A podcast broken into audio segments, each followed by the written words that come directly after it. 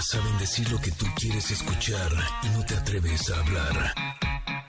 Ingrid y Tamara, en MBS 102.5.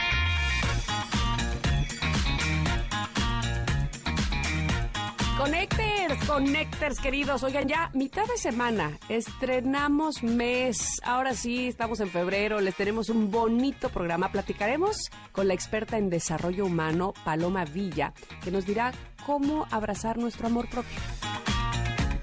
Familia hermosa, feliz ombliguito de semana. Oigan, que febrero traiga muchos momentos padres para todos ustedes. Y el día de hoy también tendremos una charla con María Violante, que nos compartirá su sabiduría de agricultura y sanación. Ay, buena mezcla, ¿no?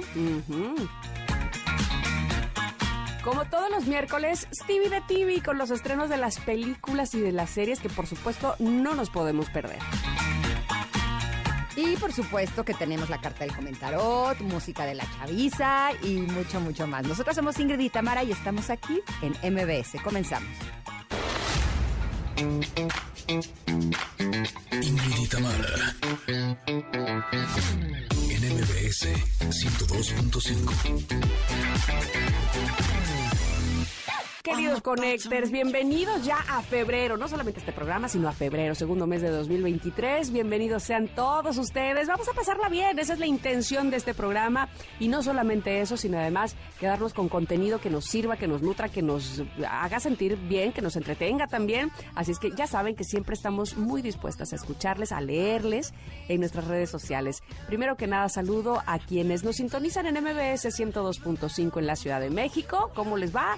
Espero que igual de bien les vaya en Córdoba, en FM Globo 102.1 y también nos escuchan en Comitán, en EXA 95.7, en Mazatlán también es EXA, pero 89.7 y una EXA más EXA 91.5 en Tapachula y en Ciudad del Carmen nos sintonizan en FM Globo 101.3. A todos ustedes, muchas gracias por estar con nosotras y por supuesto los que se suman en las plataformas digitales. Qué bueno, qué bueno. Pues, pásenle, siéntense a gusto, están en su casa, pásenle a lo barrido. los vamos a papachar y a consentir. Ingrid ya también está lista para hacerlo, ¿verdad? Exacto, y como hoy es Día Mundial de la Lectura en Voz Alta, les voy a leer en voz alta lo que es el Día de la Lectura en Voz Alta. Eso. Que dice lo siguiente, porque el primer miércoles de febrero se celebra justo este día con la finalidad de destacar la importancia de la lectura en voz alta, visibilizar la alfabetización como un derecho humano y fomentar la creación de comunidades y grupos de lectura. La creación de este Día Mundial surgió por iniciativa de la organización internacional Lit World en el año 2010 con la intención de fomentar el hábito de la lectura, ayudando a la creación de vínculos entre lectores, escritores y narradores, así como la adquisición de conocimientos. Así es que, hablando de libros, que ya han leído o planean leer durante este año? ¿Qué planeo leer? Bueno, estaba yo terminando mi libro de la reina y eh, que todavía está bastante choncho, pero está bastante interesante. Y por otro lado, planeo leer ay, no sé, no sé, me recomiendas algo. Quiero leer algo en inglés, por cierto. Ojalá que se pueda novela. ¿Una novela en inglés? es que yo no le leo en las novelas. No, bueno, pues a ver, a ver qué Yo leo como más de contenido. Sí, sí, sí, sí, sí, sí, sí. Este, bueno, si, si me pueden recomendar algo, una novela en inglés, estaría maravilloso. ¿Tú qué vas a leer este Ok, porque si quieres leer algo en inglés, hay un libro para mujeres que se llama Come As You Are. Ah, que eh, hablabas de él la semana pasada es espectacular, es precioso. Sí, de veras me, encantó. La verdad se me hace súper, súper bonito. Yo estoy, ya saben que yo leo como de a 10. Sí, ¿verdad? Sí, estoy leyendo eh, unos libros de, de una poeta que es, o sea, espectacular. O sea, es una poeta que está traducida en muchos idiomas y sus libros son una verdadera belleza. O sea, de veras está increíble. Ahorita déjenme me acuerdo cómo se llama, porque yo creo que la vamos a tener pronto por aquí. Y me regalaron el libro de Matthew Perry. Ah, éndele, ese es muy bueno que quiero leer también. ¿Te acuerdas que es el, el, puesto aquí en el carrito? El actor de Friends. Sí, pues que no, Chandler. No, no, no, no, no. O sea, su historia me tiene un poco impactada. Sí, porque muestra una vez más cómo lo que parecería ser una vida de color de rosa ha sido una vida bastante tormentosa, la verdad. Eh, ha pasado por algunas cosas en su vida que son sumamente complejas y la forma en la que escribe es súper simpático. ¿sabes? O sea, está hablando de dramas, o sea, casi se muere. Tiene un problema de, de drogadicción y alcoholismo fuertísimo porque dice que cuando tenía nueve meses era un bebé que tenía muchos cólicos y entonces le daban barbitúricos y les parecía muy simpático que el bebé se drogaba, pero, o sea, y él dice, o sea, no es, dice, no es juicio contra mis papás, porque en ese entonces es lo que se usaba. Dice, pero ahí empecé a tener como una adicción, Dependencia. una dependencia, porque inconscientemente mi cuerpo aprendió que para estar bien hay que consumir esas sustancias. No, no, no, no, no. O sea, y ese es el principio. Está, Sí, sí, la verdad está muy bueno porque además lo hace con un buen sentido del humor y creo que tiene la intención de compartir su historia para que a través de su historia los demás podamos ver cosas de nosotros mismos. Y yo aprendí mucho, eh, o estoy aprendiendo mucho porque todavía no lo termino, sobre eh, cómo muchas veces un hombre que puede parecer ser como él, que es, pero guapo, pero exitoso, pero simpático, Ay, que puede tenerlo todo. Inteligentísimo. Exacto. Él, él, te digo, escribió, yo creo que lo de los mejores guiones que tuvo Friends los escribió él. Muy, muy bueno. Y ahí dice, eh, vivía en, un, en lugares de sueño. Eh, ganaba un millón de dólares Por capítulo. por capítulo de Friends a la semana. Sí. Mi novia era Julia Roberts. Sí, o sea, lo pone así, dice, y yo me sentía vacío por dentro. Ay, pobre. y hay una parte que me marcó, porque dice eh, que era novio de Julia Roberts, cuando Julia Roberts estaba también en un momento así top, y que sus inseguridades de no ser suficiente lo llevaron a cortar con Julia Roberts. Por el miedo a que Julia Roberts lo abandonara a él. Ah. O sea, y ahí como que dije, ok, o sea, como que es algo que yo no había visto que eh, los seres humanos eh, podríamos pasar por ahí. O sea, cuántas veces hemos dicho que no a una experiencia, a una persona que a lo mejor es magnífica por miedo a perder a esa persona o esa experiencia magnífica, ¿no? Y fíjate que de alguna manera su personaje, yo sé que tú no, no consumiste Friends, pero eh, probablemente tenga mucho que ver Chandler con esto porque él era como el guapo inseguro. Y entonces siempre se escapaba haciendo bromas, o sea, siempre se escapaba de, de los compromisos, las realidades, de tener una novia haciendo, o sea, haciendo el simpático y se huía. Entonces, pero mira, tiene, habla mucho de él. Eso dice en su libro que su papá lo abandonó y entonces encontró en ser el payasito como de la fiesta el que llamara la atención. Eh, como que es una forma que, que Ujú, aprendió para desde muy evadir. Sí, exacto. No, no, no, de veras está, está bien bonito el libro. La verdad sí me está, me está gustando Ah, mucho. pues, ¿y, te acuerdas cómo se llama este libro de, de Matthew Perry? Es que tiene un nombre como medio raro. O sea, pero es el único que tiene. O sea, porque tiene así de amigos, no sé qué y no sé qué. Sí. Ahorita lo voy a buscar. Sí, sí, les y como que cuenta un poco el origen de eh, sentirse eh, como insuficiente, porque dice que una vez lo mandaron de Canadá a Estados Unidos a visitar a su papá y se fue solo en el avión y que eso le causó muchísimo terror. Mi vida, la verdad, se me hizo... Friends, Lovers and the Big. Ahora verás. que me lo regalaron en español, entonces se llama Amigos, no sé qué y no sé qué. Son como tres cosas. Pero bueno, es el único, el de Matthew Perry, la verdad está bien bonito. Y la eh, poetisa ilustradora se llama Rupi Kaur. Es Ajá. canadiense de origen indio. No, no, no, no, no. O sea, cada página de sus libros es así, un- o sea, te, te hace pedazos por dentro, Órale. pero, pero en buen sentido. Sus ilustraciones son súper sencillas, pero son tan bellas. De verdad es de lo más, más lindo que he leído. Se me hizo hermosísima. Vale mucho pues la pena. Se llama Rupi Kaur. Tiene tres libros. Ah, ya les había comentado aquí uno, Sí, que era sí, el, de, el de la boca. Ajá. Este, pero tiene, tiene otros dos. Híjole, no, no, no. O sea, eh, al- lo han traducido en 40 países, ha vendido 20 millones de copias. O sea, es, es así, una rockstar.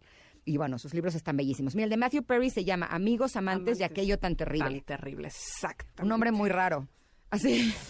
Pues, pues raro, pero sí este, interesante. Amigos, amable, amantes y aquello tan terrible. Quiero saberlo todo. Bueno, Sí. pues ahí está. Para que ustedes también nos digan eh, qué han leído o qué planean leer durante este año, por favor. Y entonces hacemos esta recomendación. Vamos a ir. Tenemos regalos. Hoy tenemos regalos. Sí, tenemos cierto. regalos, tenemos Qué bonito. Cuéntame. Un pase doble para dos locas de remate en el Teatro Libanés. Tres pases dobles para que vivas la experiencia de la cartelera, cartelera de Cinépolis en formato tradicional. Y si tú quieres ganar alguno de estos pases, dinos una sección de este espacio. Los vamos a regalar por teléfono. Ah, perfecto, pues a marcar 55 51 66 1025 y nos dicen ¿Qué les gusta más? ¿Qué sección les gusta más de este programa, del de Ingrid y Tamara? Por favor, aquí estaremos pendientes para escuchar sus respuestas en estas llamadas al 55 51 66 1025 y que encima de todo se lleven, por favor, estos pases dobles, ya decía Ingrid, para dos locas de remate en el Teatro Libanés o para la cartelera de Cinépolis en formato tradicional. Mientras vamos a ir un corte y vamos a regresar porque ya, ya empezó este programa. Aquí en el 102.5 somos Ingrid y Tamara. Ingrid y Tamara te esperan en la siguiente emisión, MBS 102.5.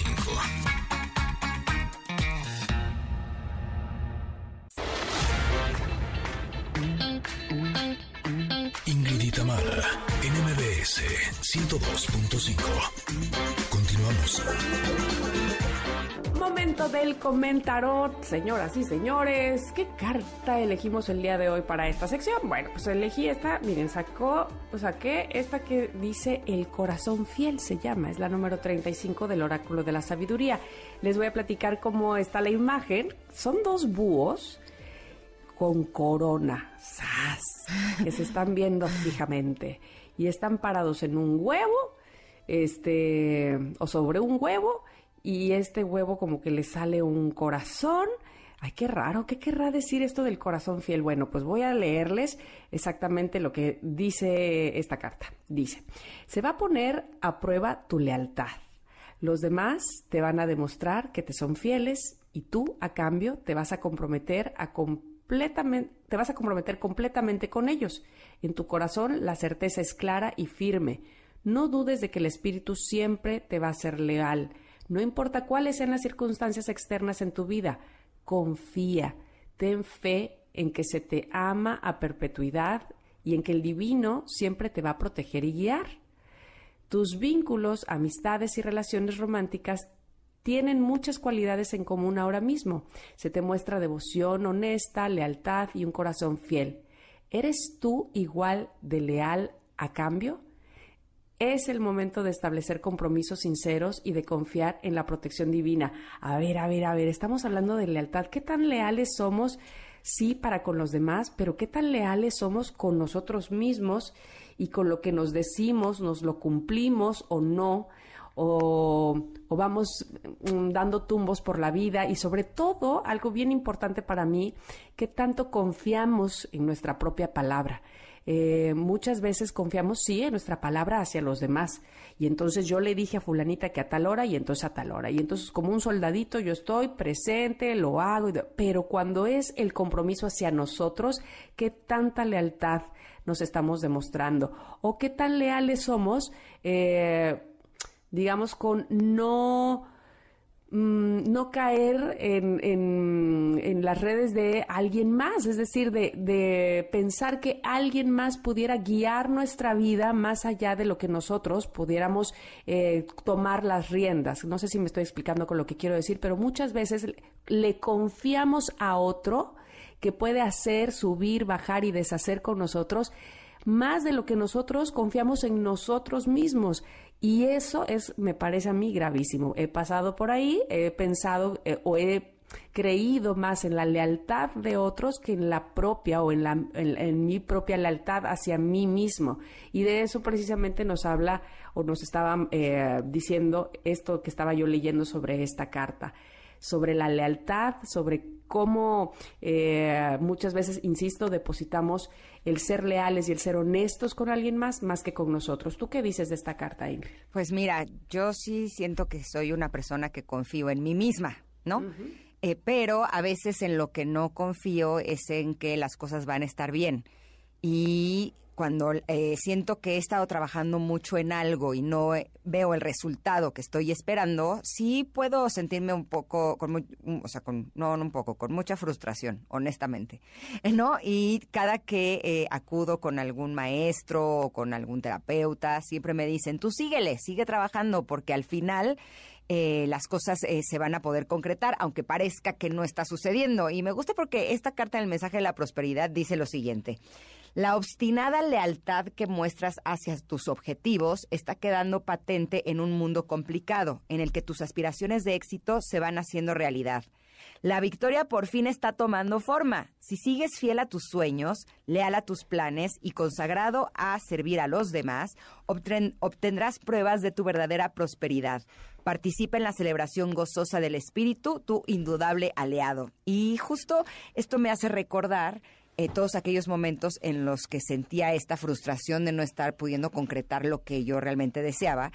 Y como que en todas esas ocasiones decía, ok, no puedo controlar lo que pasa en mi vida, no puedo controlar lo que pasa con las personas, pero sí puedo trabajar en mí para yo poder estar mejor a través de estas situaciones. Y entonces te juro que si tengo mi sesión de meditación de 20 minutos al día, cuando estoy en esa situación como es ahora, eh, mis sesiones ya son de 45 minutos, ¿sabes? O sea, como que empiezo a eh, dedicarle un poco más de tiempo a el trabajo interior que más por eh, obtener un resultado deseado, porque me da una sensación de paz y tranquilidad, como si ya hubiera concretado todas aquellas cosas. Pero el hecho de que el comentario del día de hoy nos esté dando este mensaje Connectors, nos está diciendo que la victoria por fin está tomando forma. O sea que ya nada más es, es un último jalón. Hace no tanto eh, recibí un mail en, eh, tengo un mail en mi Instagram y trato de eh, leer la mayor cantidad de mensajes que me llegan. Me escriben cosas, la verdad, súper lindas y se los agradezco muchísimo. Y recibí un mail de una mujer que me encantó, que me decía, Ingrid, y es el último jalón, venga, ah. la has pasado mal, pero esto ya es lo último. Yo te aseguro que esto es lo último, vas a empezar a cosechar frutos. Y fue un mensaje tan bonito porque te juro que dije, muchísimas gracias. O sea, sí, es algo que aprecio mucho el hecho de que la gente se tome el tiempo de escribirme y más para decir cosas tan bonitas como los, los de esta mujer, no tengo el nombre en este momento a la mano pero eh, realmente eh, tuvo el poder, fíjate, estaba pasando yo por una situación muy difícil y estas palabras tuvieron el poder de levantarme de ahí, ¿sabes? Es una persona que no conozco personalmente eh, y el que me dijera, es el último jalón, te juro que fue algo en mí que dije, sí, sí, sí, es el último jalón, venga, venga, Ingrid, y me ayudó a salir adelante a través de esa situación. Así es que vale la pena que nosotros también hagamos lo mismo con los demás, que tengamos el poder de decirle, venga, confía en ti, sé leal a tus, a tus sueños, sé leal, ¿sabes? Porque creo que es una de las maneras en las que realmente podemos salir adelante y también podemos confiar en lo que la carta del comentario nos dice y ya nos dijo que la victoria por fin está tomando forma, así es que Connectors, ahora sí, estamos muy cerquita de poder celebrar. y confiemos en eso y confiemos que eh, es que esta carta, fíjate, de la lealtad, yo creo que suma otras. Eh, eh, me viene a la cabeza esta otra carta de la intuición, ¿no? Y que lo estamos haciendo bien y que a veces que las cosas se tardan, pero que si somos fieles a eso que estamos siguiendo y a, los pasos que estamos dando mientras caminamos, evidentemente, como dice la persona que te, te escribió, pues ya estamos cerca, ¿no? Es como lo último y llegaremos. Exacto, así es que si la están pasando mal actualmente Connectors y sienten que, que este proceso ha sido eterno, ya puede ser el último jalón. Ya lo dijo la carta del comentario, que la carta del comentario es sabia, ¿eh? Te juro, a mí sí me lee. O sea, sí siento como que de alguna manera sabe cuál es mi estado de ánimo y esa no es casualidad. Así es que todos estamos aquí conectados porque pues somos los connectors. Así es que estoy segura de que ustedes también les está ayudando a que eh, se nos abra un poco el camino, ¿no? O sobre todo el, el saber internamente, el tener esta certeza interior de que las cosas al final van a estar bien y que si todavía no están bien es porque todavía no es el final. Hay que darle el último jalón, como me dijo esta mujer maravillosa que me escribió, y seamos leales a lo que nosotros realmente deseamos, ser leales también incluso hasta el amor el amor eh, que sentimos por las personas, ser leal a eso, yo creo que esa es la mejor apuesta que podemos tener. Ya está, pues y ya está posteada también la carta, así es que chequenla en arroba Ingrid MBS, que es nuestro Twitter, y listo. Ojalá que les guste mucho y que profundicen en ella. Nosotras vamos a ir un corte, regresamos que tenemos más en este programa. Aquí en el 102.5 de MBS somos Ingrid y Tamara, te esperamos. Momento de una pausa. Ingrid y en MBS 102.5.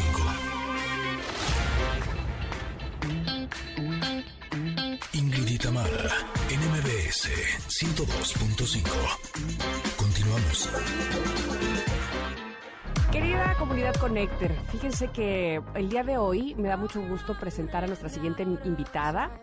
Eh, Paloma Villa, conductora, escritora, especialista en desarrollo personal, que nos viene a hablar, yo creo, de lo que es la base, la semilla, el punto de partida de absolutamente todo en esta vida, el amor propio. Pareciera tan fácil creer que, pues, ¿por qué no habríamos de amarnos, no? Exacto. ¿Por qué? Pues, sí, somos unos bebés y luego vamos creciendo. ¿Por quién nos dijo que no? ¿O, qué, o cómo es que eh, no desarrollamos el amor propio como, como se debería? Tú nos lo puedes contestar, Paloma. Bienvenida. Gracias, Tamara. Qué gusto poder saludarte, Ingrid. También muchísimas gracias por el espacio y por esta oportunidad de hablar del amor propio que a veces se romantiza, ¿no? Es como, ay, sí, me voy a hacer el manicure y el pedicure y me cuido mucho y que no es que esto esté mal, pero el amor propio va a una parte más profunda de nuestra vida para poder poner límites conscientes y amorosos. Eh, había una vez, eh, leí una infografía que decía, eh, el amor propio no es solamente tomarte un café, darte un baño de tina, disfrutar un día de ver películas, sino el amor propio es crear una vida de la cual no tengas que escapar.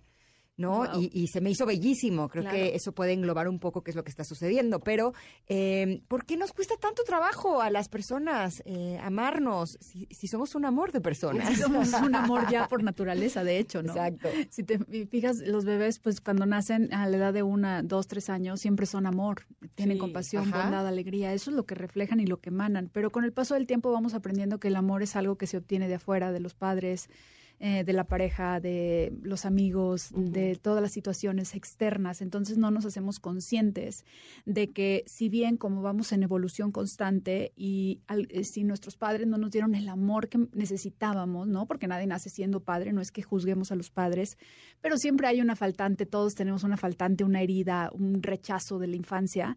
Entonces, por eso le damos como tanta importancia a estar buscando desesperadamente afuera el amor y por eso nos relacionamos con personas que a veces son tóxicas para nuestra vida y que, pues pégame, pero no me dejes, porque yo aprendí que el amor, como viene de afuera, y entonces en, la, en mi casa había golpes, había maltratos, había eh, silencios, ¿no? En lugar de comunicación, pues eso para mí es el amor y así me voy relacionando con la vida. Y entonces de ahí nació una gran dependencia y una gran carencia emocional que eso nos trae muchos problemas. O sea, a mí la verdad, cuando yo aprendí a amarme, yo según me amaba, ¿no? Porque todos creemos que en cierta medida, sí. No creo que nadie le preguntes eh, si te amas y te digan, no, yo a mí no me amo. Sí. Pero a la hora de, ponernos un espejo, por ejemplo, uno de los tres pilares del, amor propio es la autoimagen. Eh, estamos muy, y sobre todo las mujeres, el, cuerpo humano eh, tiene mucha referencia sobre lo que somos. Yo creo que les quiero compartir un ejercicio que es muy bueno y que siempre lo comparto en mis talleres. Eh, párate frente al espejo y vete primero con ropa. El cuerpo humano tiene mucha información, pero vivimos en una cultura donde, niña, ¿qué haces tanto en el baño? ¿No? Em, nos, no nos invitan a mirarnos. Y ya después de que te hayas mirado con, con ropa, ahora desnúdate y vete frente al espejo. ¿Qué es lo que observas? ¿Qué es lo que hay ahí? Cómo te estás tratando, qué información te está diciendo ese gordito, por qué te juzgas tanto cuando te ves. Y entonces nos alejamos tanto de nosotros mismos que no tenemos la compasión de vernos sin juzgarnos para saber cuál es mi autoimagen y desde ahí qué voy a pedir para, para los demás, ¿no? O sea, qué voy a, cómo voy a pedir que me traten, cómo voy a, cómo voy a permitir que me hablen los demás. Porque si nos, en la medida en que tú te hablas y te respetas y te observas y te, y te ves todos los días, es en la misma medida que tú vas a permitir que te traten y te respeten y demás. Entonces, imagínate, el punto más importante es que si yo no sé ni siquiera tratarme bien, todos los días me veo al espejo y me estoy juzgando que si el granito, que si el brazo, que si el gordito. O me estoy haciendo cosas para corregirme, según yo, para verme mejor, ¿no? Inyectándome, operándome, poniéndome, quitándome, haciéndome y tornándome, pues evidentemente no me estoy aceptando como soy, estoy queriendo ser distinta o distinto de quien soy, ¿no? Sí, porque tu autoconcepto, que ahí ya sería el segundo pilar, tú no lo tienes definido y entonces estás viviendo más para los estándares, como el ejemplo que dices tú, los estándares de belleza que marca una revista, que marca la moda, Y entonces por pertenecer o por ser aceptado por tu pareja o por la sociedad o porque ya todas sus amigas se operaron, no es que esté mal si te quieres operar, pero que venga realmente de una necesidad de tu alma y que diga, bueno, yo ya estoy bien, pero me puedo hacer una mejorita, sí pero que primero te sientas bien con lo que eres. Porque si no tienes un autoconcepto definido, ¿cómo vas a saber qué quieres? O sea, en base a qué te estás dejando llevar. ¿Qué es lo que quiere Paloma para verse al espejo y para decir, con esto me siento completa feliz? Y quien venga, pues bienvenido. Y si no, pues lo siento, esto es lo que hay. A ver, pero además eh, hay, hay cosas que juegan en contra cuando depositamos o ponemos ese amor que no, que no es el propio, sino se lo ponemos a alguien más y entonces valoramos más la percepción que tiene el otro de mí que la de mí hacia mí misma, este, pues se vuelve un caos, porque evidentemente, bueno, vivimos en sociedad y entonces estamos inmersos en qué dijo el otro de mí, valoro lo que el otro piensa de mí, no a mí, sino lo que el otro cree que soy, ¿no? Entonces, ¿cómo podemos, eh, no es que desconectarnos, pero sí conectarnos con nosotros mismos? Pues sabiendo quiénes somos. O sea, si tú vas por la vida y no sabes ni siquiera quién eres, qué quieres, eh, qué no quieres, porque justamente se trata de eso, de poner límites amorosos. El amor propio es una invitación a no pelearte con el mundo ni a...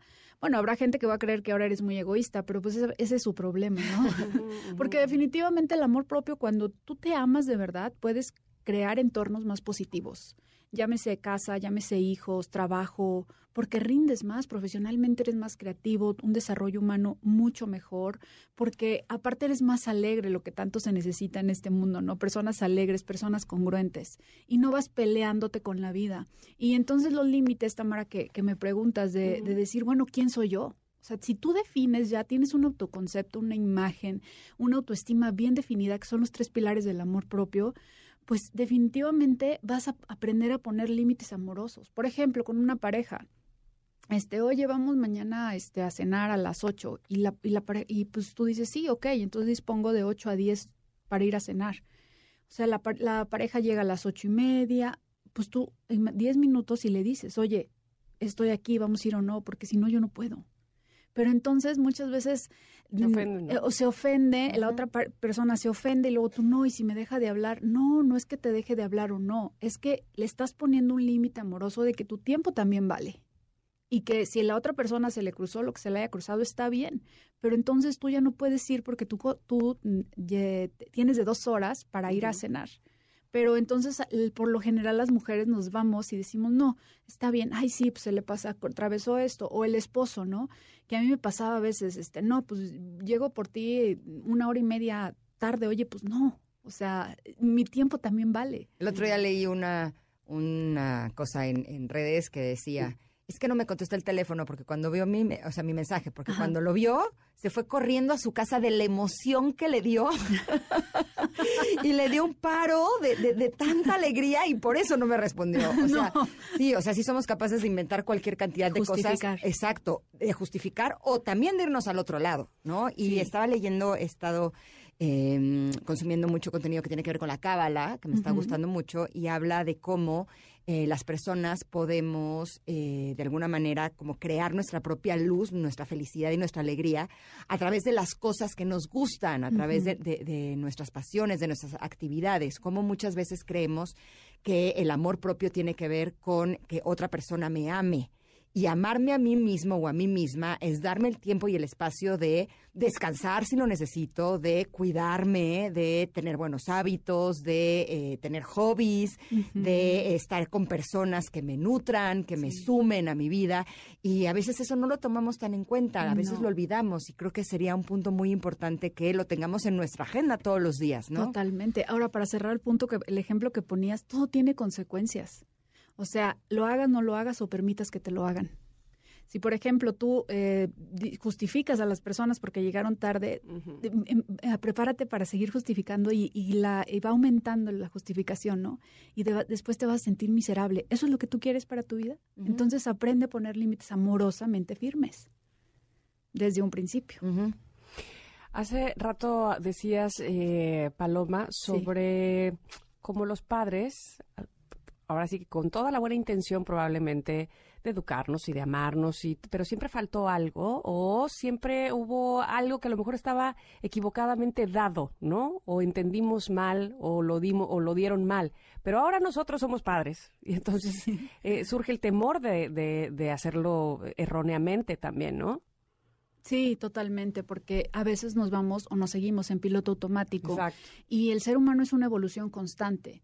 O sea, no puedo creer que hoy en día que la información está sobre la mesa en un clic, programas como este, libros, eh, o sea, hay tanta información que no querramos evolucionar como seres humanos y es el compromiso más grande. Entonces, y cuando se tiene hijos, que yo creo que ahí es una doble responsabilidad para decir, ok, mis padres lo hicieron desde la ignorancia, es válido, pero yo qué puedo mejorar, porque ya son dos, tres décadas, ¿no? Que, que, mis padres me educaron. Tiene que haber un cambio, una evolución. Entonces, en las preguntas siempre están las respuestas, ¿no? Decirnos, bueno, ¿qué puedo mejorar? Si mis padres me educaron desde esta conciencia que a mí me trajo este problema, esta herida emocional o trauma, porque en Latinoamérica el 99.9 tiene una herida emocional. Entonces, pues el 1% es como si tuviste unos padres muy amorosamente eh, elevados, que no, si es así, felicidades, pero lo más probable es que no. Entonces, ¿por qué no pensar y hacernos preguntas de cómo puedo mejorar?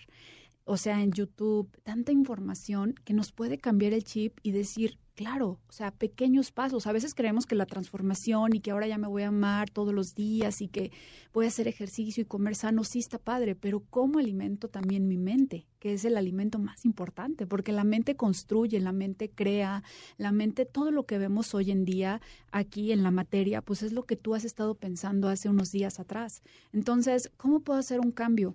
Eh, sin prisa y sin pausa, siempre les digo yo, porque no hay necesidad de correr y de que ya de la noche a la mañana vas a ser esta persona amorosa que brilla, que es capaz. No, pero si aquí el punto, por ejemplo, en la autoestima, que es súper importante para crear una nueva personalidad eh, basada en el amor propio. La autoestima nadie nace, nace con una autoestima alta o baja. Todos tenemos la misma autoestima. Lo que hace que Ingrid tenga más o que Tamara tenga más o que yo tenga menos este, significa que Ingrid, si dice, mañana me voy a levantar a correr a las 8 de la mañana, 40 minutos, porque ya llevo un año corriendo 20, y mañana se levanta a correr 40 minutos y todos los días no se está traicionando. Pero si yo, Paloma, digo, voy a poner el, despertador a las 5 y, y, suena y lo apago y me levanto a las 9, pues eh, ahí, ahí la traición es para mí, para Paloma, ¿no? Y Ingrid va a tener más autoestima porque Ingrid sí está cumpliendo su palabra, no se está traicionando a lo que ella se está prometiendo. Puede confiar en ella. Claro, totalmente. Y me encanta esa imagen. Sí. Así, me encanta, se me hace súper clara porque muchas veces creemos que las cosas no están funcionando y que estamos dando el 100 y no estamos poniendo atención en los pequeños detalles, ¿no? y ahora que hablabas del pensamiento, me acordé de un 20 que me cayó esta mañana. Mis hijos se ríen mucho de mí porque dicen que yo cada que, que me cae un 20, yo hago así de, ¡Ah! es el 20, pero bueno, para mí es el 20 y a lo mejor ustedes van a decir, como me pasa con ellos, de, ay, si era obvio, ¿no? Pero estaba esta mañana haciendo oración y la hago evidentemente con los ojos cerrados y la hago con el pensamiento, ¿no? O sea, no es que la estuviera diciendo con mi boca, con sonidos y palabras. Exacto. Y como que dije, yo estoy haciendo esta oración con la intención de conectarme, ¿no? Eh, con el universo, la divinidad, Dios o como quiera que sea que le pongamos. Y cuando tengo pensamientos negativos, pues están en el mismo lugar.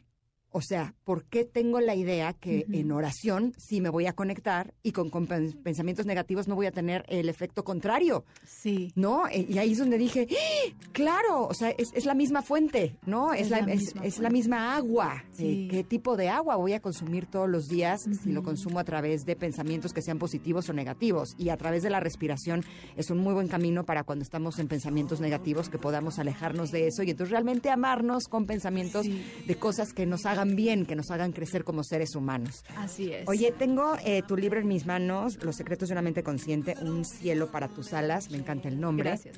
Dime, ¿dónde te podemos encontrar para eh, localizar tu libro y para también consumir tu contenido? En mis redes sociales, en Instagram, arroba Paloma Villa TV, y en Facebook, en YouTube y en TikTok, Paloma Wellness. Ahí estoy, todos los cursos, todo lo que estoy haciendo, ahí, ahí lo pueden encontrar. Ah, ya ha sido un gusto, Paloma. Ojalá que se repita esta visita a este programa. Gracias, Tamara. Un abrazo y muchas gracias, Ingrid. Gracias. Gracias. Vamos un corte, pero volvemos. Tenemos mucho más para ti aquí en Ingrid y Tamara. Regresa.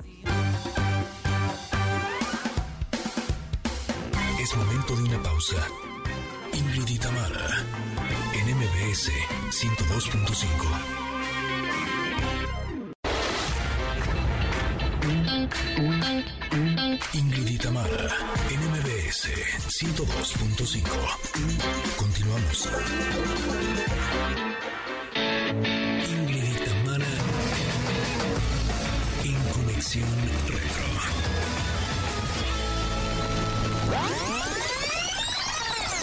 La conexión retro del día de hoy está dedicada a esta gran canción que es Someone Like You de Adele y Dan Wilson. Eh, tan pronto fue lanzada el 24 de enero del 2011, Someone Like You catapultó al estrellato a Adele.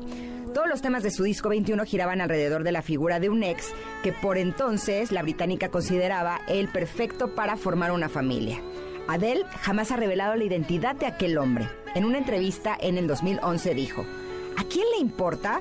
No es nadie famoso, solo es un antiguo novio. No salgo con celebridades. El misterio sigue estando ahí, pero en el 2012 la revista Hit Magazine publicó que el destinatario o el destinario de Someone Like You era el fotógrafo Alex Sturrock. Órale. Oh, y ahorita Oh. googleando quién es Alex Turner. Yo también, eso es justo lo que estaba haciendo. Bueno, esta teoría no hizo más que ganar fuerza a principios de 2016, cuando Sturrock hizo públicas unas instantáneas, unas fotos instantáneas íntimas del artista. Oh, ¿qué es esto? Tomadas durante su gira estadounidense 2008. ¡Eh! ¡Qué atrevido! ¿Por qué lo hizo? Qué bárbaro, ¿no? Se pasó. Que está bombón, ¿eh? A ver, lo voy a Sí está bombón, pero te voy a decir una cosa. Las mujeres deberíamos de tener una ley de que si un hombre hace algo como lo que le hicieron a Adele, no salimos con él, aunque sea bombón. Exacto. ¿Estás de acuerdo? razón. Adele contó que fueron tan intensos que pensó que se iban a casar, pero eso era algo que él nunca quiso, o sea, además. Poco tiempo después de la dolorosa ruptura, descubrió que el hombre de sus sueños iba a contraer matrimonio con otra mujer. No, bueno. Bueno, ese fue el detonante, obviamente, que en medio de una depresión la llevó a escribir la famosa canción con ayuda del compositor y productor Dan Wilson.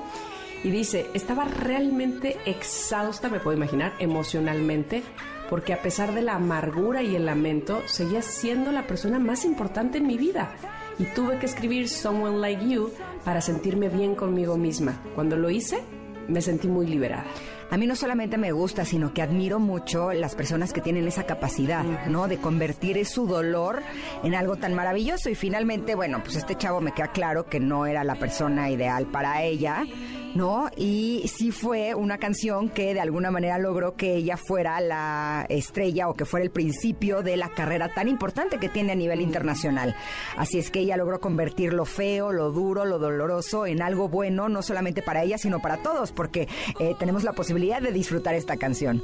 Según un estudio recogido por The Wall Street Journal, su melodía, combinada con el contenido de la letra y la voz potente de Adele, provocaba emociones fuertes en quienes la escuchaban. En el 2011, Robert Sator y su equipo de neurocientíficos de la Universidad de McGill llegaron a la conclusión de que la música emocionalmente intensa libera dopamina, generando un placer similar al producido por la comida, el sexo o las drogas. Eso nos hace sentir bien y nos empuja a repetir el comportamiento escuchando en bucle la canción. Ándale, o sea que además es saludable. Así. Ah. Ah, mira tú qué cosa. Oye, este, estaba tratando de, de leer la canción eh, en español para, pues, para saber qué es exactamente lo que dice, por si alguna persona no, no supiera. Eh, voy a leer un poquito. Dice, escuché que te habías asentado, que encontraste a una chica y que ahora estás casado. Escuché que tus sueños se hicieron realidad. Supongo que ella te dio cosas que yo no te di. Viejo amigo, ¿por qué eres tan tímido? No es como para que te reprimas o te escondas de la mentira. Odio aparecer de repente sin invitación, pero no podía permanecer alejada, no podía afrontarlo. Esperaba que vieras mi cara y te hiciera recordar que para mí no ha terminado. Olvídalo, encontraré a alguien como tú. No deseo nada más que lo mejor para ustedes. No me olvides, te lo suplico. Recuerdo que dijiste, a veces permanece el amor, pero otras en cambio duele. Qué letra, ¿no? Uy, dolió. sí. No, hasta te cae mal este cuate, ¿no? y mira que ni lo sí, conozco, el Alex Sturrock. Ya, ni te me aparezcas por aquí. Ni te me acerques, Alex. Ya vi tus intenciones de, de acercárteme. Ay, sí. pues no, no, no tan cerca. Me imagino que ha de estar en Londres. Pero, oye, es que sí creo que lo que hizo está muy mal. ¿Cómo Sí, que, que mostrar las fotos íntimas? ¿Estás de acuerdo? O sea, Sí. Híjole, son cosas que son completamente inaceptables. Se supone Mira, que uno no debe de de meter un juicio canción, sobre las personas, pero sobre sus actos sí. Sí. De acuerdo. Mira, hay una parte de la canción que dice, ¿quién podría haber sabido lo agridulce que esto sabría? Olvídalo. Encontraré a alguien como tú. No quiero nada más que lo mejor para ti. No me olvides, te lo suplico. Recuerdo que dijiste, a veces permanece el amor, pero otras, en cambio, duele. Ouch. Volvió a doler, ¿no? Y luego con la voz de Adele, no olvídalo. Exacto. Oigan, pero ¿qué más pasó en el 2011? Bueno, el 20 de febrero la cantante Kathy Perry comienza su gira California Dreams Tour contando con 125 espectáculos alrededor del mundo. Órale. Qué bárbaro. Sí la una sabido armar, que- ¿no? Tengo una amiga que acaba de ir a verla ahorita este, este mes pasado de julio a Las Vegas. Me dice, Tamara, es que no, no, no, no, o sea, ya, no, no sabías con qué más te iba a sorprender y te sorprendía. Es impresionante. Yo, wow, me puedo imaginar. Es que invierte en sus espectáculos muchísimo. Yo fui con mis hijos al Palacio de los Deportes cuando estuvo en México y, o sea, esperó el vestuario, pero las pelucas, pero la grúa, pero cuelga, pero escenario 1, escenario 2, escenario 3. O sea, me gusta porque sí le invierte a sus espectáculos y hace cosas que están realmente padres, ¿no?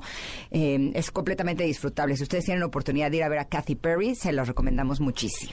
Bueno, pues el primero de mayo de 2011, en la Ciudad del Vaticano, el Papa Benedicto XVI beatifica a su predecesor, el Papa Juan Pablo II.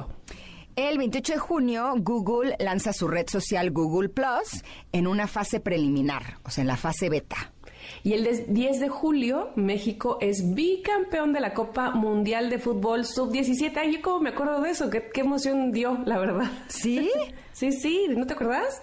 Eh, no. Estaba allí el chicharito, si no me Ah, recuerdo. sí, sí, sí, sí, ya me acordé. Ya me acordé. Yo me pregunto, y justo en ese, en ese entonces me pregunté, ¿por qué si la sub-17 es capaz de ser campeón, por qué no podemos tener un buen equipo para el Mundial? ¿No?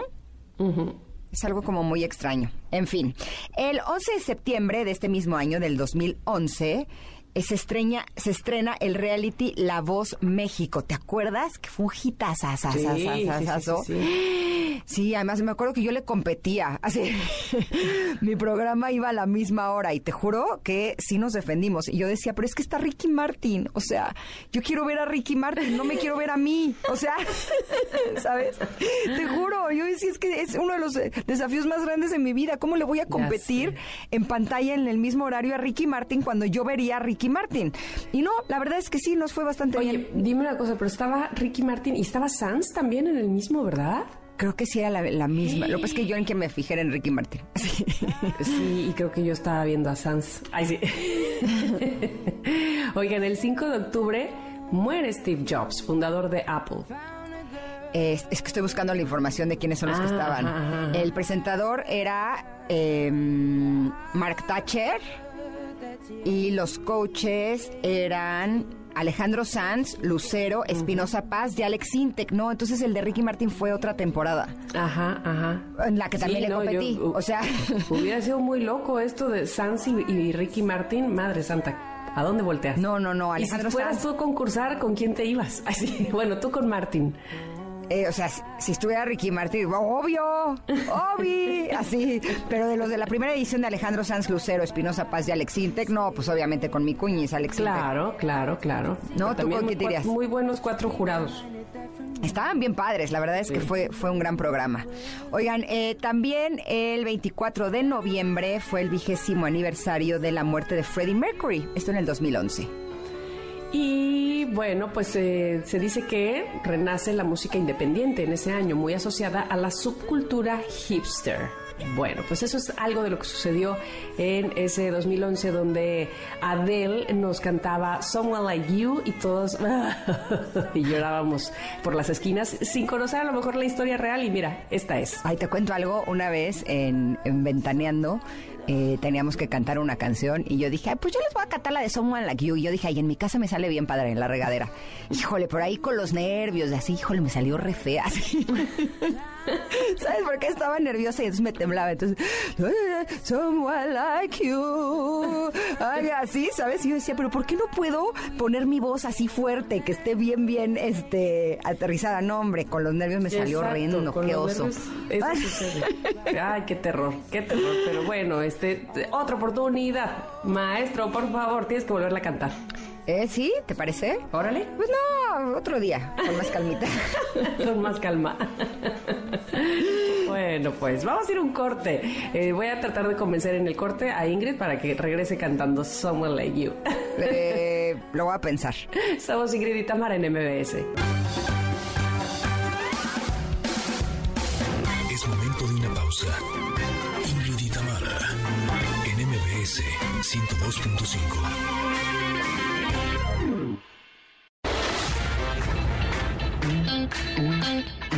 Ingrid y Tamara, NMBS 102.5. Continuamos. Familia, en la primera hora de Ingrid y Tamara platicamos con Paloma Villa sobre cómo fomentar el amor propio. El, cuerpo humano eh, tiene mucha referencia sobre lo que somos. Nos, no nos invitan a mirarnos. Ya después de que te hayas mirado con, con ropa, ahora desnúdate y vete a frente al espejo. ¿Qué es lo que observas? ¿Qué es lo que hay ahí? ¿Cómo te estás tratando? ¿Qué información te está diciendo ese gordito? ¿Por qué te juzgas tanto cuando te ves? Y entonces nos alejamos tanto de nosotros mismos que no tenemos la compasión de vernos sin juzgarnos para saber cuál es mi autoimagen y desde ahí qué voy a pedir para, para los demás, ¿no? O sea, qué voy a, cómo voy a pedir que me traten, cómo voy a, cómo voy a permitir que me hablen los demás. Porque si nos, en la medida en que tú te hablas y te respetas y te observas y te, y te ves todos los días, es en la misma medida que tú vas a permitir que te traten y te respeten y demás. Connectors, más adelante hablaremos de cómo la agricultura, esa que ya se viene haciendo en casa, nos puede ayudar a sanar ciertos males. Y también ya está listo nuestro amigo querido Stevie de TV con los estrenos de cine y series de la semana. Continuamos, somos Ingrid y Tamara. Ingrid y Tamara. En MBS 102.5.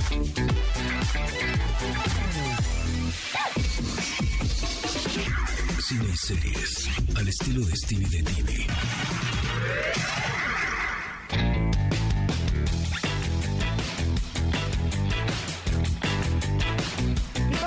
Enorme, como todos los miércoles tenemos a Stevie TV que nos va a dar los estrenos de cine y series. Estoy feliz, Stevie. ¿Qué nos vas a recomendar este día?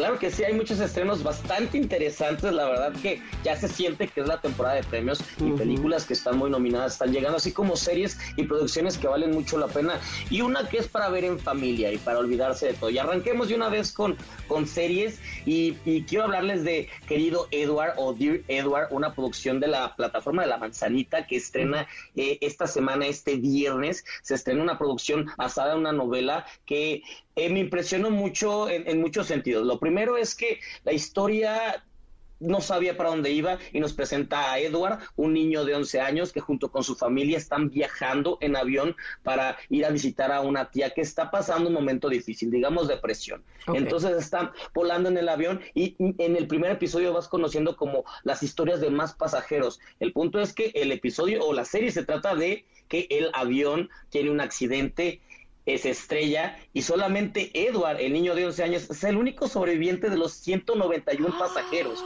Entonces aquí dices, ok, esto está denso, esto está fuerte y la historia es más allá, va más allá de eso porque la historia trata o quiere contarnos cómo es sobrevivir a esto, el impacto que tiene en tu vida, pero a la vez cómo aprender a ser feliz a pesar de eso. Entonces la historia es este niño primero aceptar lo que sucedió y captar que fue el único sobreviviente y conforme va pasando, él, él conecta con los demás las, demás personas que perdieron a, seres queridos en este accidente y, va, y, todos conectan o todos encuentran en él algo que, que los une a la persona que murió, que falleció. Y es así como entre todos tiene momentos cómicos, tiene momentos dramáticos, intensos, pero al final es una historia que trata de hacernos sentir bien. Y creo que en este momento se necesita, y aparte esta producción tiene actrices grandísimas como Connie Britton, que le hemos visto en muchas series desde Friday Night Light hasta recientemente estuvo en la primera temporada de White Lotus, era la mamá de, la, de las niñas presas, y la hemos visto en muchos lados. Taylor Schilling, que la conocimos en Orange is the New Black, era Piper. O sea, mucho talento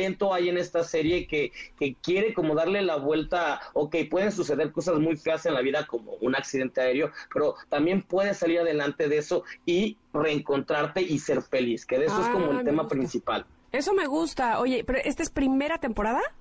Es primera temporada, se van a Ah, estrenar. No sé, no sé si van a, va a ser una miniserie, va a tener más temporadas. No, he- no he visto toda la, la serie como para saber si van a dejar como cabos sueltos y seguir, Mm. seguir conociendo más. Podría ser una miniserie de 10 epi- episodios nada más y creo que funcionaría bien. Vamos a ver qué es lo que llegar hasta hasta donde quieren quieren termina esta temporada para ver si sigue o no. Pero sí, Oye, eh, se estrenan dos episodios el, el viernes y cada semana va a ir saliendo uno. Pero para cómo están las cosas y que yo veo eh, en tus redes cómo van eh, digo, cancelando y cancelando y cancelando series, ya no sé qué pensar si esta es la primera este, temporada y nos prometan otra y luego no, ya sabes. ¿Por qué, por qué se eh, han ¿Cuáles están cancelando? tantas? Eh, Han estado cancelando muchas, sobre todo la, la plataforma de la N. ¿En serio? También la, aquí están, ¿me escuchan? Sí, sí. Sí, sí, pero ¿cuáles están Ah. cancelando?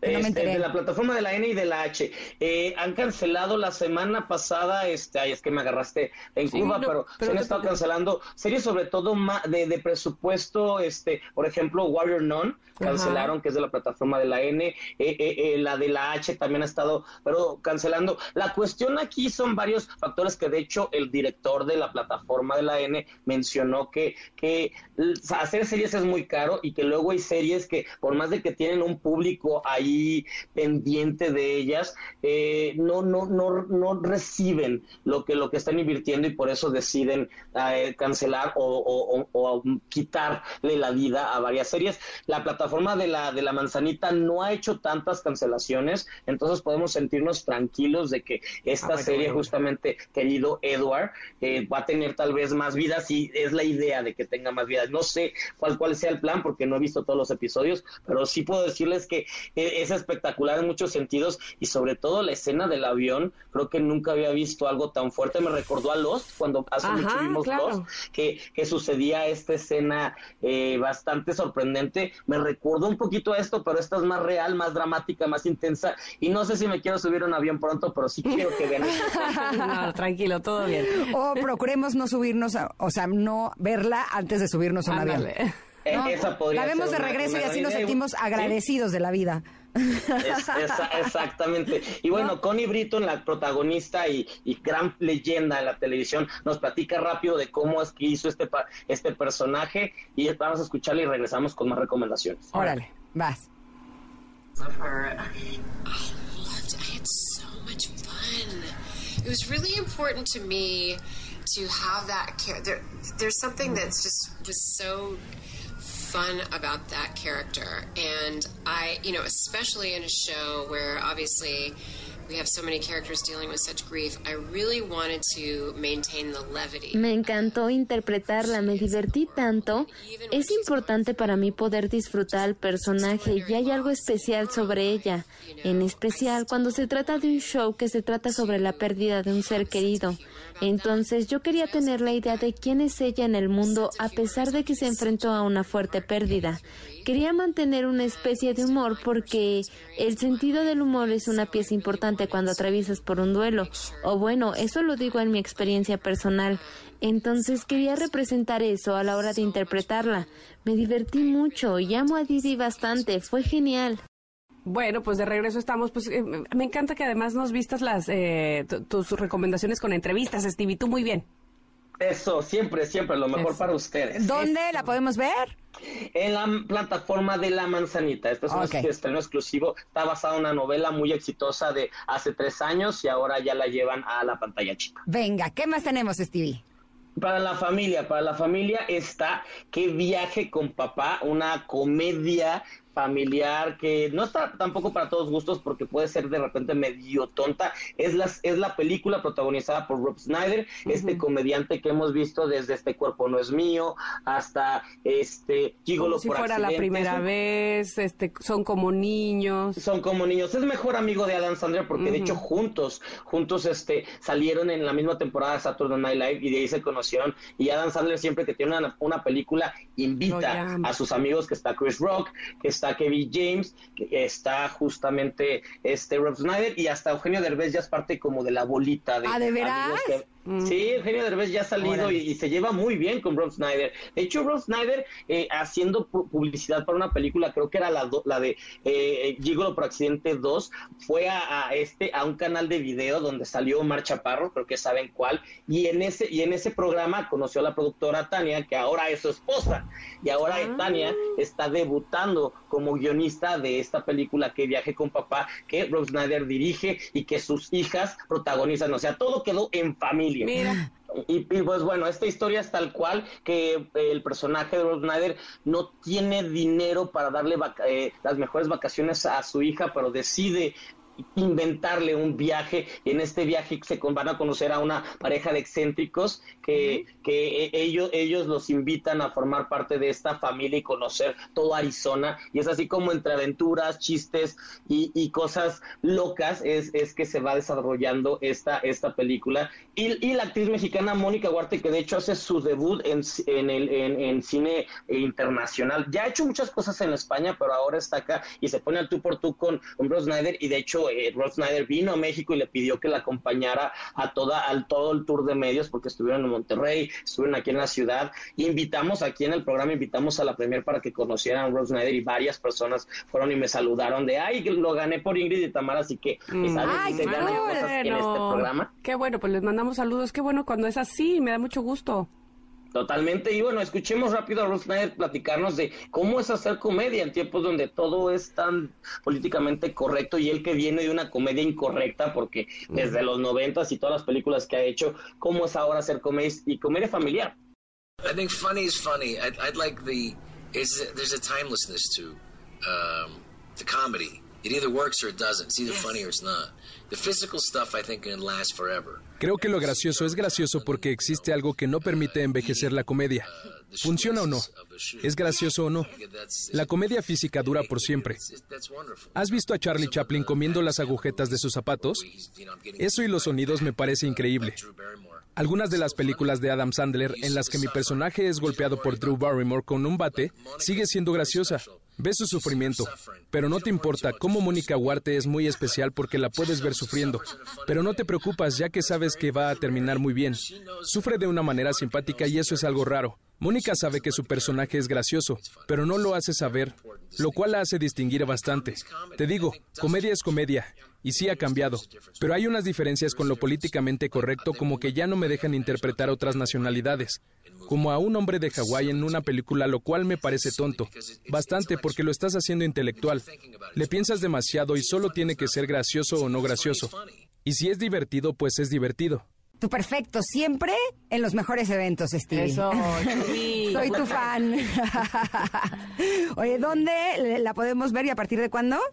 Esta es película y va a estar en, en cine a partir de mañana. Los, el jueves, ya ves que se están aquí en cartelera ya los jueves. Uh -huh, uh -huh. A partir del jueves va a estar esta película familiar, 100% familiar, eh, para que la pasen bien y se olviden. Es, es un poco tonta en muchos sentidos y tiene muchos chistes escatológicos, pero si les gusta eso, lo van a pasar perfecto. Perfecto. Pues conocemos el humor como muy gringo, ¿no? De Rob Snyder. Sí, uh -huh. tal Exacto. cual, tal cual como lo dices.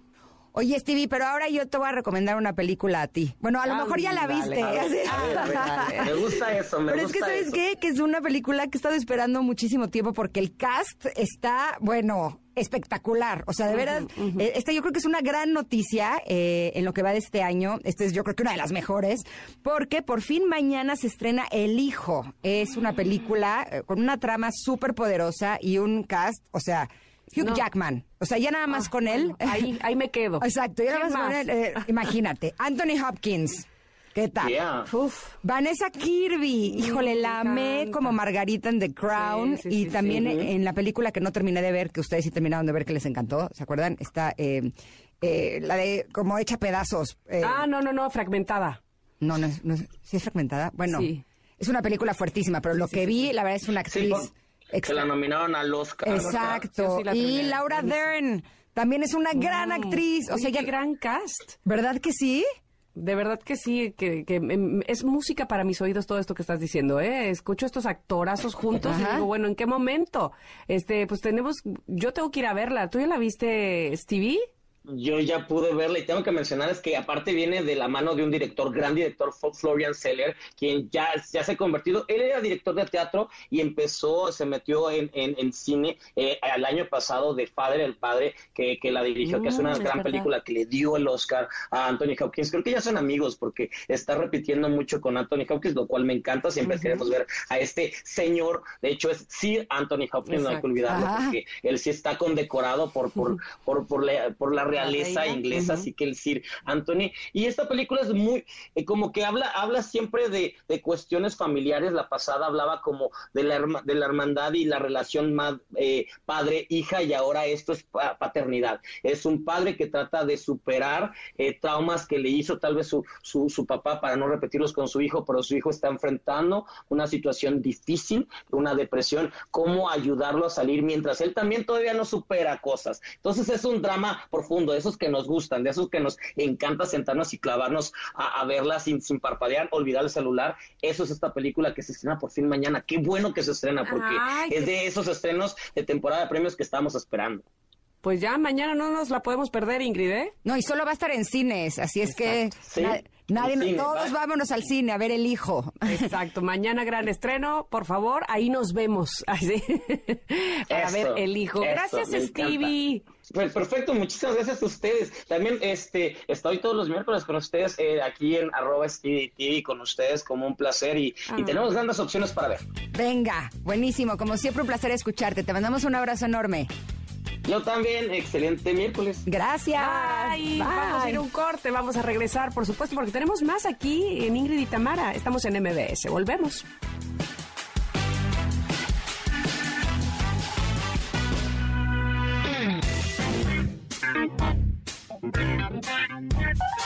Es momento de una pausa. Ingrid y en MBS 102.5.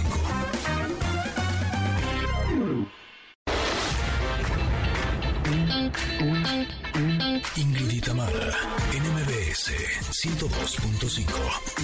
Continuamos. Ustedes saben, Connectors, que la música es algo que nos llena el corazón y nos fascina recibir en cabina eh, cuando hay cantantes, cuando hay músicos que no solamente nos vienen a cantar, sino que también traen su guitarra, vienen preparadísimos.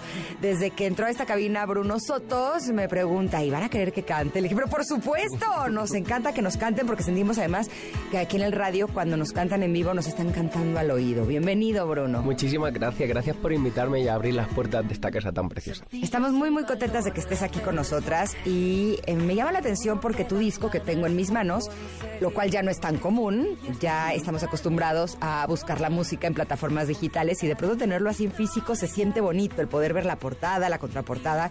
Pero el nombre de tu disco me llama mucho la atención porque eh, se llama Sencídico. Muy bien. Esta palabra se me hace que te la inventaste porque por más que busco en mis referentes eh, de diccionario mental, nomás no la encuentro. Así es, eh, es una palabra rebuscada, entre, sacada de dos palabras.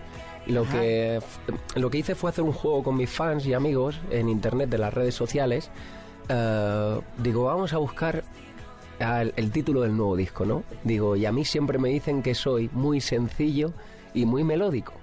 Y entonces propuse esa, esas dos palabras para de ellas, de esas dos juntar una, y juntar las dos y hacer una, perdón. Y yo dentro de mi cabeza ya tenía pensado el nombre de Sencídico. Pero eh, digo, a ver, qué cosas tan bonitas va a salir de la gente. Bueno, y salieron maravillas y otras cosas muy feas. y nos reímos mucho en casa y al final eh, una persona de tantas miles que, contestaron dijo el mismo título que yo tenía pensado. Y dije, pues ha ganado, es sencillo. ¡Qué cool! sí, sí. Es una palabra eh, inventada de sencillo y melódico. Ok. Oye, traes tu guitarra. Eso. Eh, nos gustaría que nos cantes, que Sí. toques algo. Sí. ¿Qué te gustaría a ti? Espero ¿Cómo? que también cantarnos y tocar, Mira, porque si no estamos en un problema. Claro que sí, me encantaría tocar y, y bueno, me, acaban de pedir fuera, Ajá. que mm, fuera de, de- de línea, que a ver si, gracias, que a ver si mm, podía cantar la canción de mi papá.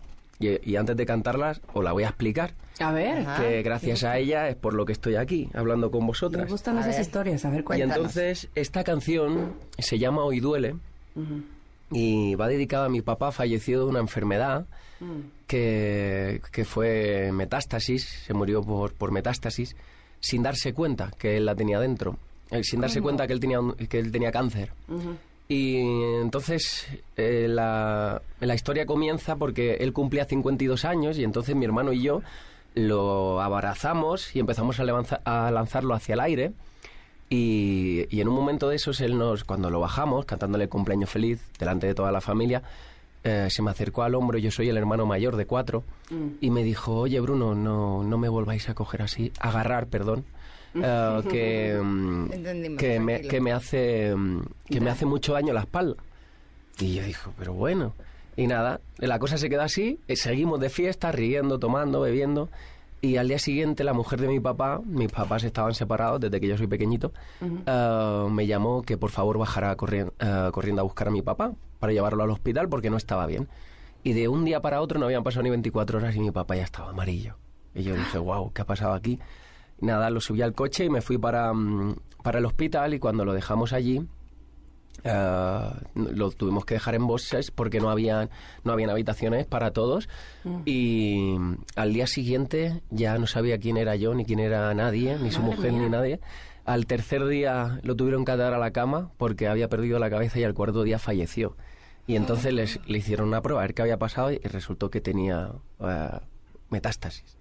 Y entonces... ¿Hace ah, cuánto fue eso, Bruno? Disculpa. esto, que te- esto hace... mm, esto hace 2016, 16, 2016. Ok, hace seis años. Sí. Ay, lo siento mucho. No, no pasa nada. Gracias a esa canción que yo compuse, porque la historia luego lo que pasa es cuando mi papá fallece, claro, uno pasa de ser el hermano mayor el, o el hijo mayor a ser tutor, ¿no? De la familia, de mis hermanos.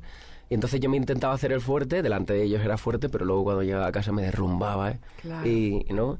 y en aquel momento la valentía de agarrar la guitarra y, mm, y hacer como de una sola vez, de una bocanada de aire, ¿no? Respirar fuerte y, y hacer esta canción. Que lo que habla, veréis que dice, hay un faro donde se besan el cielo y el mar.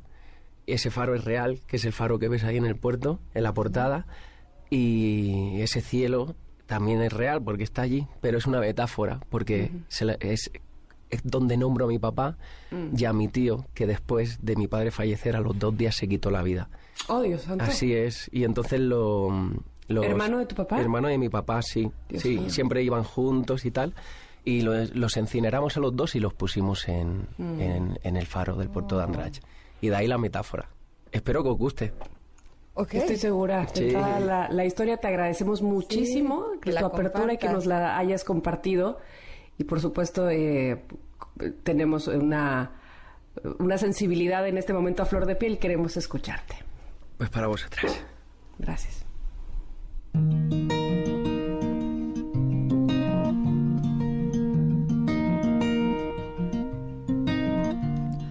Tengo tantas cosas que contarte. Hace tanto frío en Andrach. Marzo se presenta en las aceras. Hoy me siento frente al mar. Veo tus señales en la estela. Nunca te podremos alcanzar.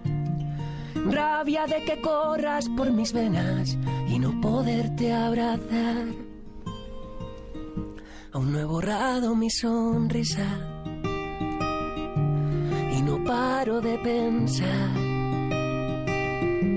que hay un faro que ilumina donde se besan el cielo y el mar. He llorado tantas noches sin dar con el consuelo, me he abrazado a la familia, gritando ausencia consolado a mis hermanos, sin aire en los pulmones y aprendido que la vida pega y duele.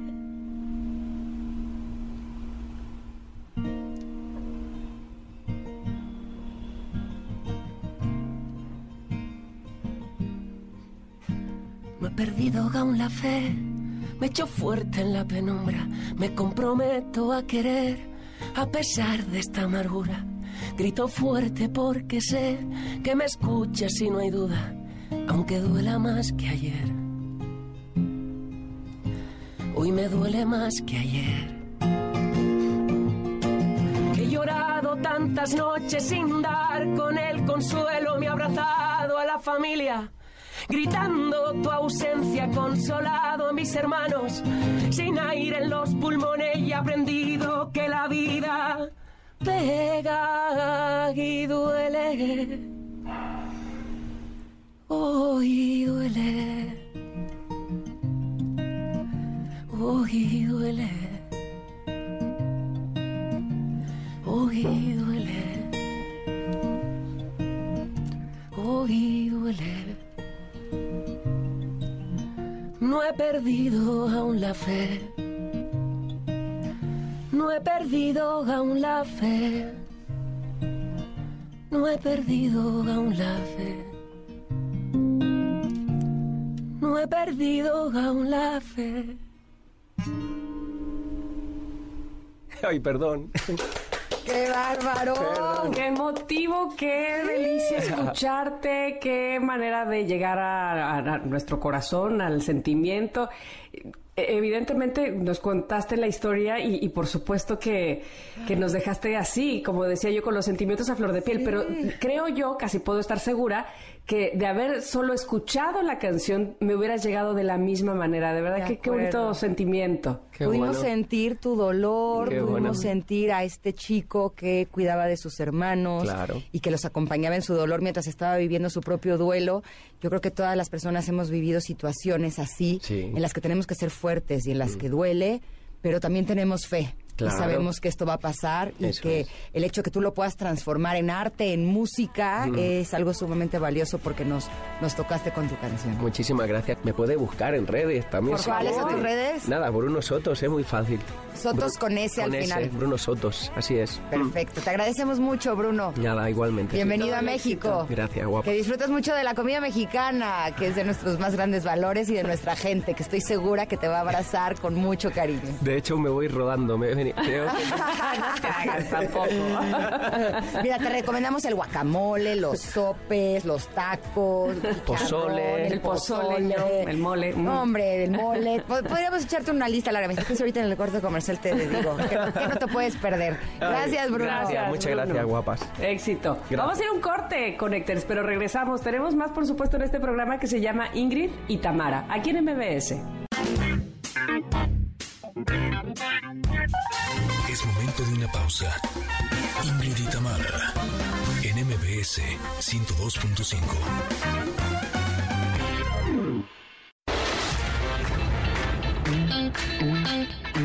Ingrid y Tamara, en MBS 102.5.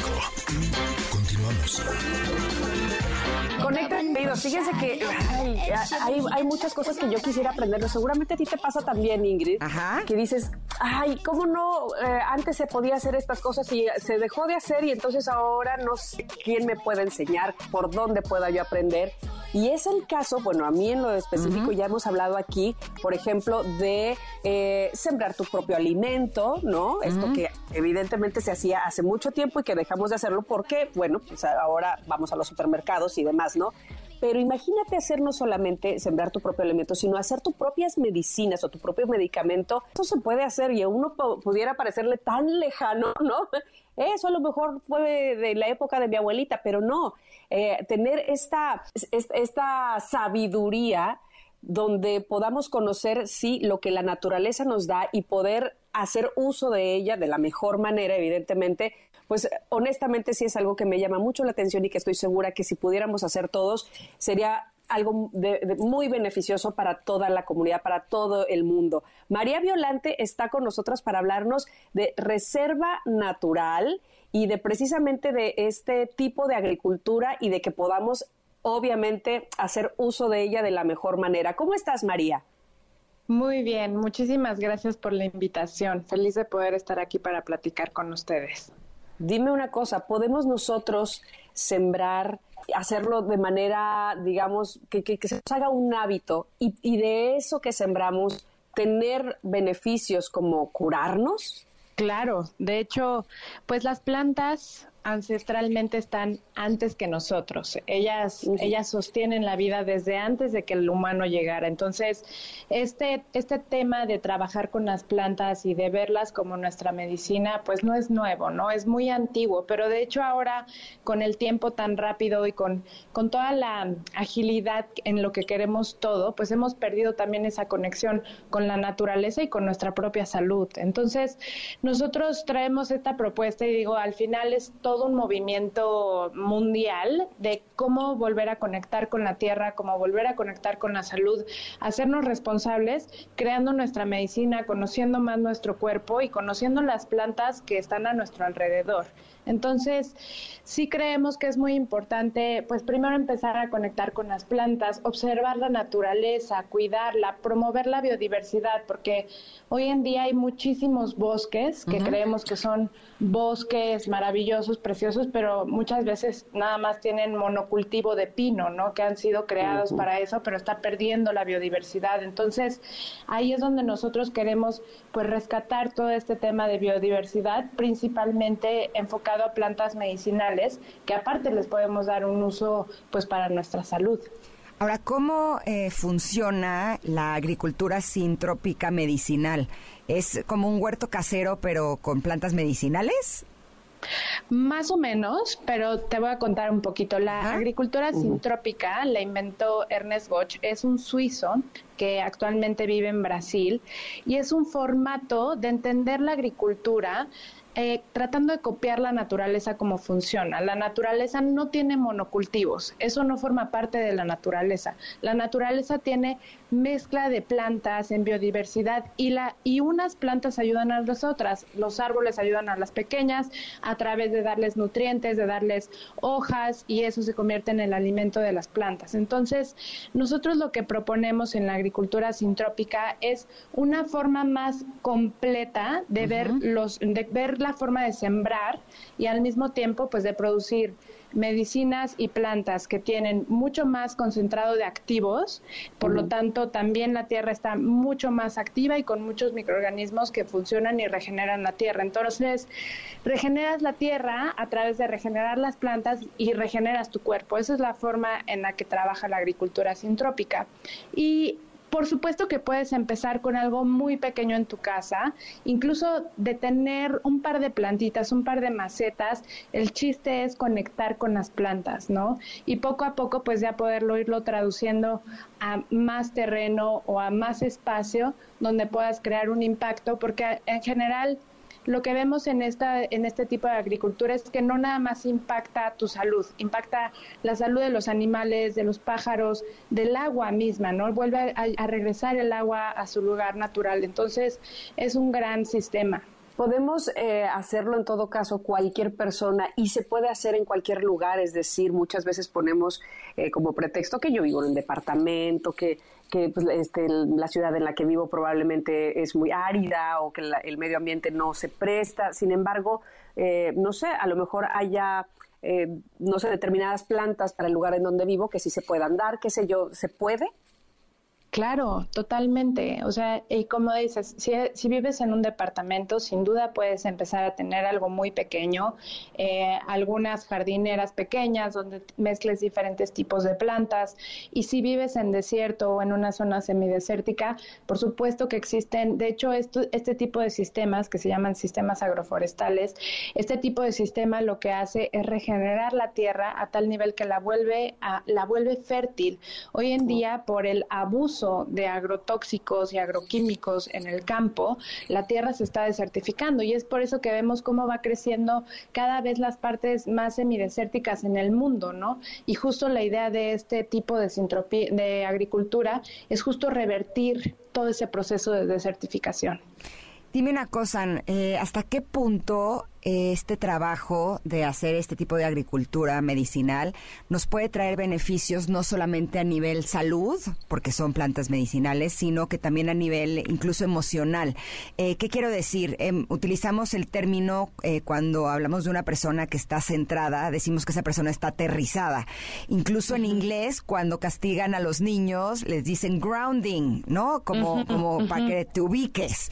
el trabajar con la tierra, el tocarla, el ver incluso cómo crece una planta, eso podría tener incluso un impacto emocional en cada uno de los que podríamos practicar esta actividad. Absolutamente. O sea, para las personas que trabajamos con este tipo de agricultura y con esta conexión con las plantas, para nosotros las plantas es un reflejo de nosotros. Entonces, cuando tú cultivas la tierra, cuando tú siembras la tierra, te estás sembrando a ti mismo, estás sembrando intenciones para ti, estás sembrando y cultivándote a ti mismo. Entonces, así es como trabaja, de hecho, la herbolaria mexicana, que de hecho, cuando llegaron los españoles y cuando fuimos conquistados y demás, pues decían, es que cómo, cómo estas personas se curan si no tienen estudios de nada, ¿no? Y es que ahí está esta parte también mística de la herbolaria mexicana y de la herbolaria en general, de las plantas, con la que nosotras podemos conectar, nosotros y nosotras podemos conectar con las plantas y a través de sembrarlas, de conocerlas, de conectar con ellas, desde ahí empieza nuestra sanación. Ya lo creo que sí. y, me interesa mucho que hables justo de eh, de, la manera prehispánica como se hacían las cosas, porque yo empecé esta plática diciendo a lo mejor era cosa de mi abuela, que ella tomaba estas eh, plantas medicinales y lo dejamos de hacer evidentemente por, como también hablabas, por lo vertiginoso que va el ritmo del, mundo y de la vida. Sin embargo, quiero pensar que toda esta eh, enseñanza milenaria ahora este, eh, se sigue ocupando el día de hoy vamos, este, podemos echar mano de lo que en aquel momento se hacía, ¿no? Claro, totalmente. Y, y, sabes qué pasa? Que muchas veces no tenemos el tiempo ni queremos dedicarle el espacio a curarnos. Queremos como ya todo rápido y, ágil, pero la realidad es que esa es una forma de tapar, de tapar síntomas, pero realmente no vas a la raíz del problema. Cuando estás viviendo en esa, en esa rápido, rápido, que, que me quite el dolor de cabeza y me tomo un paracetamol y no me importa si está yendo a lastimar mi pared gástrica o a lastimar algún tejido. O sea, no le ponemos como la atención necesaria a eso. Y antes había el tiempo perfecto para entender de dónde viene esa enfermedad. Una gastritis no es nada más por comer chile. Una gastritis es pues porque estás viviendo en un sistema de estrés y en constante, eh, pues sí, en un constante nerviosismo. Estás atacando directamente el sistema nervioso. Entonces, no nada más se cura con algo para la pancita o con algo para, o ya no comiendo chile, no va por ahí, va, va desde entender la raíz del problema y a partir de ahí pues trabajas con las plantas para, para curar tu cuerpo y pues para poder sanar a diferentes niveles, ¿no? Como lo ve la, como lo ve pues la herbolaria mexicana ancestral. Para la herbolaria mexicana no nada más existe un método o una, una planta que te cura nada más la parte física, sino también está la parte anímica, la parte espiritual y también se trabaja con eso, ¿no? Entonces es importante pues obviamente acercarse a personas que, que saben y que están conectadas con esta tradición y que llevan mucho tiempo trabajándola, pero te digo que es súper sorprendente que en comunidades y pueblos de México se está perdiendo muchísimo esta tradición cada vez te encuentras mucho menos eh, curanderos o parteras, por ejemplo, que también desarrollaban este tipo de técnicas y cada vez hay menos. Es por eso que nosotros estamos pues dando cursos, retomando todo este estos saberes. Digo, yo lo estudié y sigo sigo estudiando, pero también tenemos muchos aliados que están metidos en este pues en este camino y queremos seguir compartiendo con las personas que están interesadas, pues en volver a conectar con esta sabiduría ancestral. Dime algo, eh, como tú lo dices, esta es una sabiduría ancestral. En teoría deberíamos de tenerla en nuestros, en los poros de nuestra piel, incluso. Eh, pero ¿qué pasa cuando intentamos eh, sembrar, intentamos cultivar y de alguna manera nos enfrentamos a, una serie de, problemáticas? ¿Tendría que ver con la falta de información sobre cómo hacerlo o también tendría que ver con eh, algo personal que se está reflejando en esa área?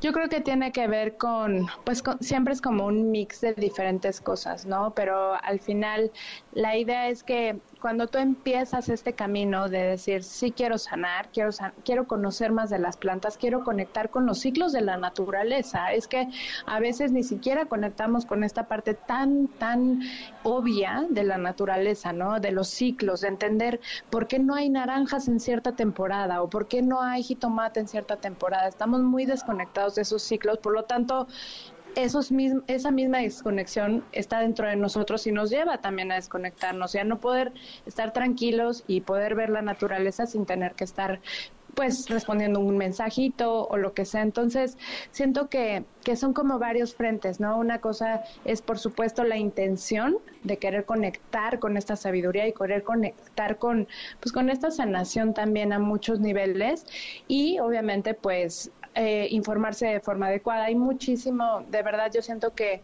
que cada vez empieza también a tomar más fuerza como todo el tema de la agricultura, de la conexión con la tierra, del respeto a la naturaleza. Entonces, pues buscar, empezar a buscar como también personas que están frente a proyectos importantes, que estén haciendo movimiento, pues también eh, pues nos va a influir para poder llevar a cabo lo que queremos hacer.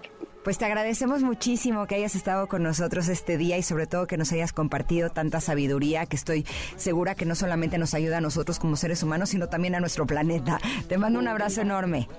Mil gracias, un besito. Igualmente. Gracias. Bye. Vamos un corte, volvemos. Somos Ingrid y Tamara y estamos aquí en el 102.5. Regresamos. Es momento de una pausa. Ingrid y Tamara MBS 102.5. Ingrid y Tamara, NMBS 102.5. Continuamos. Gracias Connectors por habernos acompañado. Como siempre es un placer que estén con nosotras y que hayan disfrutado mucho de este programa. Nosotros ya nos vamos, pero regresamos mañana. Ándale, aquí los esperamos con muchísimo gusto. Por lo pronto se van a quedar en la compañía de a nuestro amigo Pontón, que tiene, ya saben, todo sobre la vida digital. Así es que por favor, quédense con él y nosotros aquí mañana en punto de las 10. Bye bye. Ingrid y Tamara te esperan en la siguiente emisión, MBS 102.5.